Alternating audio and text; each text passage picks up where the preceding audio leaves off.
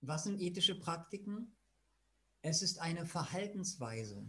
Es sind Verhaltensweisen, mit denen du dich so fühlen kannst, wie du dich fühlen möchtest. Das heißt in Harmonie, ausgeglichen zu sein.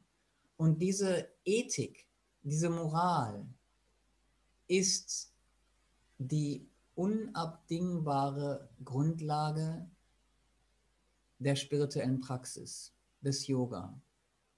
Spirituelle Praxis ohne ethisches Verhalten ist nicht möglich. Es ist so wichtig.